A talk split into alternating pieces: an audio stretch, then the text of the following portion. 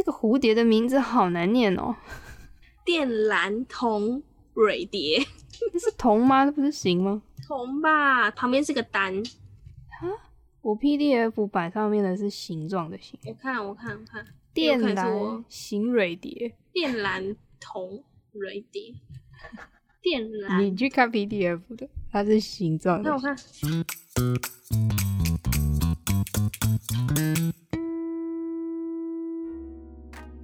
好了，我们今天要继续讲第六集。第六集非常的精简。我是负责负责负责后置的阿卡奇。我是导演帕比。对，我们今天要来聊聊《干柴烈火》的第六集。六之一是宝拉跟 Coco 他们结束了阳台的争执之后，回到了房间的桥段吗？那个房子怎么感觉很小？感觉是门门打开就是一个空间的那一种。哦，没有隔间的，感觉也不大吧？就是虽然它是度假村，不过，而且我一直在想说，它到底是夏天还是冬天？它为什么要烧柴？会冷吧？就是早晚温差，对啊。可是夏天会冷到需要烧柴？可是我不知道，因为他们不是比较靠，就是北纬度再更高一点吗？可是它不是在波罗的海吗？波罗的海不是也是在北欧那边吗？波罗的海三小国好像在南欧哎，不是在南欧啦，在北欧吗？在在靠近北欧那边吧，我记得。北欧，我还不拿我的手机出来查，波罗的海在哪？听起来很好吃的。高中毕业、国中毕业，就是全部都还给老师了。是在中欧跟北欧之间的陆间海。我们家小狗有在叫，他表示我很废的。他是在在纳维亚半岛的瑞，听不到你在讲什么？这假的？就是大概在瑞典、芬兰那附近啊。这么上面哦、喔，我一直以为在意大利隔壁耶。没有啦，没有啦，那个是地中海，那个叫做地中海。还有一个东西，地中海，OK，搞错了。好，所以还是一样，可能晚上会冷冷的这样。那这一集的重点主要是在讲出 Coco 跟梅兰妮是怎么认识的。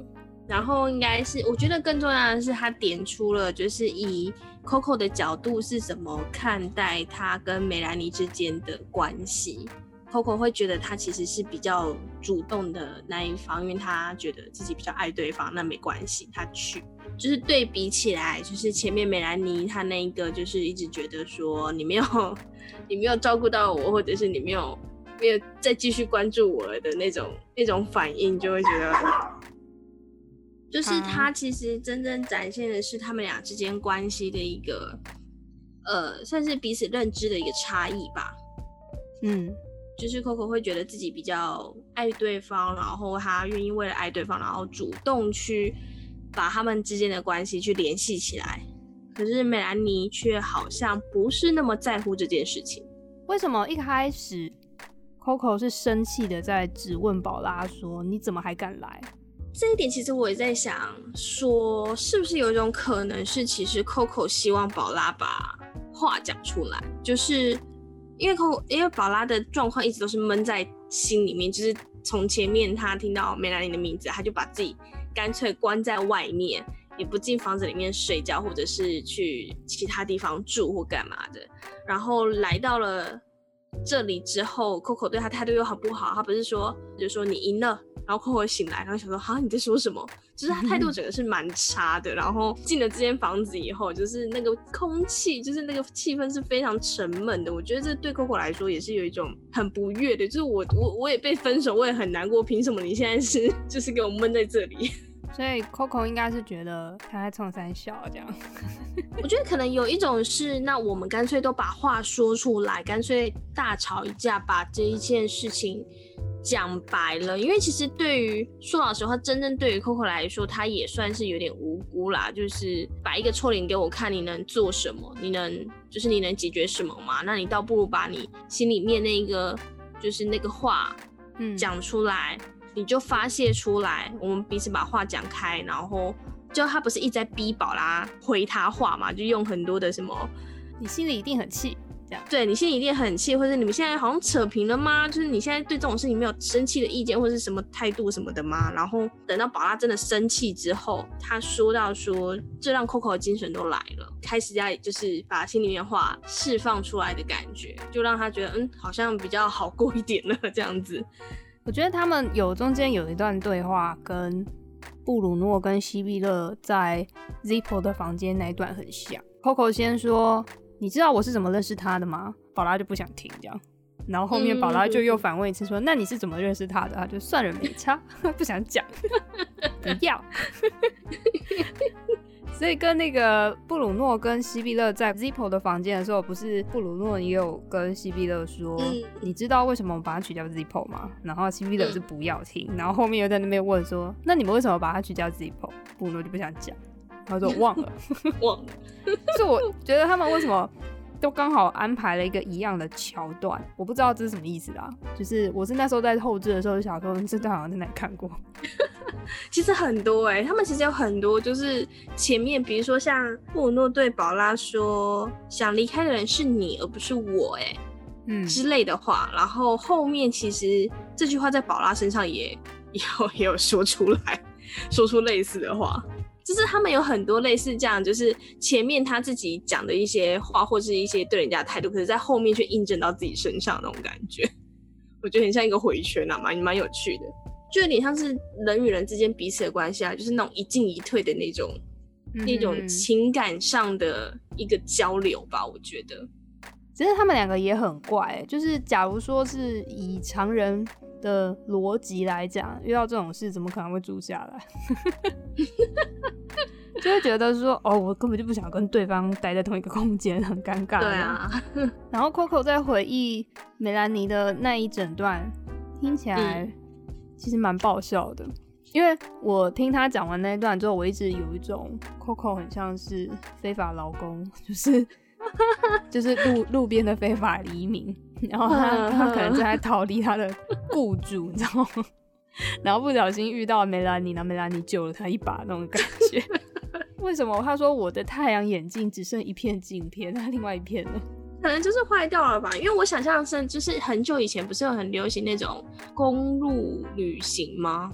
对啊，所以我就会觉得说，Coco 当时的状况应该是出了什么包，然后就卡在路边，所以才会遇到梅兰妮。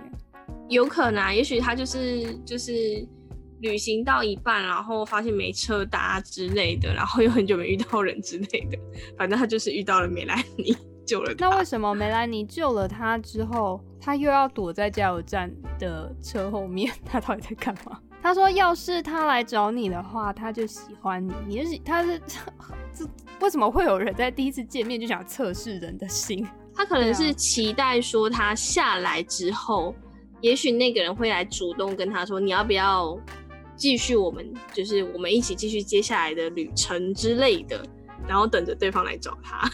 而且他又在太阳下吃面包，他们到底多喜欢吃面包？说的是国外主食嘛。”表现说梅兰妮其实就是她不是那么在意外人的看法，或者是她很做自己在自己的状况里面。Coco 一直觉得，嗯，她就是这样，她这样的一个表现，他这样的一个人，这样的一个个性是我喜欢的，嗯，所以他后来就是说，他就是这样，没关系，这就是他的个性，那就是我自己去接近他就好了，这样子。所以根本就是 Coco 先喜欢上人家。应该算是可能，也许两个人中间觉得彼此都不错吧。可是先接近对方，就是会想要主动先接近对方，就是 Coco。那为什么 Coco 后面会想要主动去摸宝拉的疤？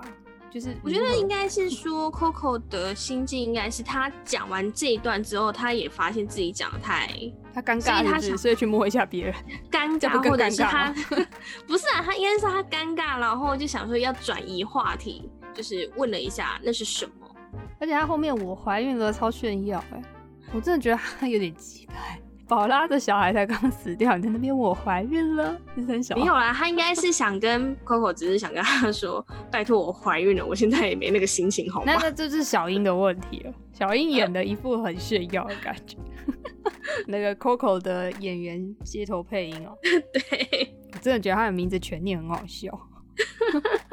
街头配音，那我们六零四的房客啊，演了。应该是，我当时希望给他说，他就是有一种比较是轻松愉悦一点，开一点玩笑的去跟他讲这一句话，就是有点好笑的，觉得对方说，嗯，我我没想那么多啦的那种感觉。但是也许在在就有些人听起来，真的就像你说，他可能有点炫耀感吧。对啊，他就是拉了一个尾音，我怀孕了，然后想说，哦，是啊。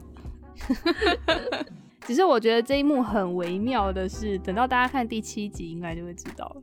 我觉得这是他用柴火的目的，两个失落的人，然后有一点点温暖的光源，然后就很容易有一些不一样的情愫。但是有一点彼此安慰跟疗愈吧，就是。对对对，所以我觉得讲讲心灵。火炉前面取暖，有柴火声这件事是一个征兆。真的感觉就是 一种某个事件的开始的预告的感觉，但是要看，但是要往后看才会发现说，好像 原来哦，所以才放了一个这样的桥段。这样，反观布鲁诺到底在干嘛？他竟然在那边，布鲁诺那一集没有讲话哦，他就是反复的一直在拿话筒，他很想要打电话给某个人，但是他又不知道要不要打。你看布鲁诺在把宝拉送走了之后，突然开始也没有突然啊，他前面他前面还有跟西比勒那边转魔术方块啊。可是我会觉得那一段的布鲁诺还没有这么抱有期待。呃，西比勒丢了那个独木舟的钥匙给他之后，他怎么好像开始动摇了？啊、是很想划独木舟，是不是？应该说就是有一个让他放松的。就是布鲁诺最不喜欢的那个词“安慰”这个东西，可以让他心情愉悦、放纵的东西，他当然就动摇啦。就是 我觉得他是一个大惊小怪的家伙。他跟宝拉同时失去了 Zippo，他们两个都进到一个情绪的谷底。布鲁诺的反应很激烈，他好像就是想要马上爬出来的感觉。嗯嗯嗯，对，所以他马上把这个情绪全部投射到西比勒身上。其实这一集的剧本里啊，他就只有一段的舞台指示嘛。他反复的拿起话筒啊，然后按按按，然后又挂掉，又拿起来又挂掉。所以我那时候在后置的时候，我一直在想说，到底要挂掉几次才会显得这个男人特别烦人？因为如果说只是拿起来挂掉，拿起来又挂掉，好像还好，你知道吗？就是两次，两次给人的感觉就是一种普通的犹豫。嗯，对。可是他拿起来挂掉，拿起来挂掉三次四次，你就会看这个人真的。而且还犹豫呀，对，就是他 还他就不敢啊，然后他又不想主动，嗯、他在那边不知道要不要打的时候，西比勒不想接他的电话。我觉得他真的是个很有手段的女人呢，因为他把一个事情抛给了布鲁诺之后，嗯、现在就在钓鱼了，然后鱼上钩了，嗯、他就在那边，哼哼，我不要接这样子，我就要让你觉得我没有那么容易哦，这样子，不觉得屁嘞，你明明就很容易，少在那边装。呃，西比勒的这边，我当时的想法是，他应该是非常胜利感的，嗯，因为他成功吊起了布鲁诺，布鲁诺主动打电话给他，嗯、然后他可以站在比较稍微高一点的位置，说我不要接你电话，这样，所以就是有刻意的安排了一个小小的，我觉得应该大部分人应该不会发现的一个点，可是那时候帕比有听到。西比勒的收音机的音质，相较于宝拉家收音机的音质是比较好的。他的播音员在说话的时候，没有那么的不清楚，没有那么的像就是比较老旧的收音机播出来的感觉。西比勒跟宝拉是一个对比的角色，嗯，一个是非常有主见，然后有行动力，然后是在职场上的一个强人的感觉。然后另外一个宝拉，她就是感觉比较务实，然后比较在家里，就是一个是比较外，一个是比较内的一个对比。西比勒是一个时尚的人，他东西绝对是比较新潮的，所以音质上的话，西比勒的音质绝对会比较好。相较于宝拉的收音机，那宝拉的收音机就是会有种旧旧的感觉。嗯，对，然后我觉得这样子其实也可以去带出一点，就是布鲁诺卡在两台收音机的坑中间的感觉。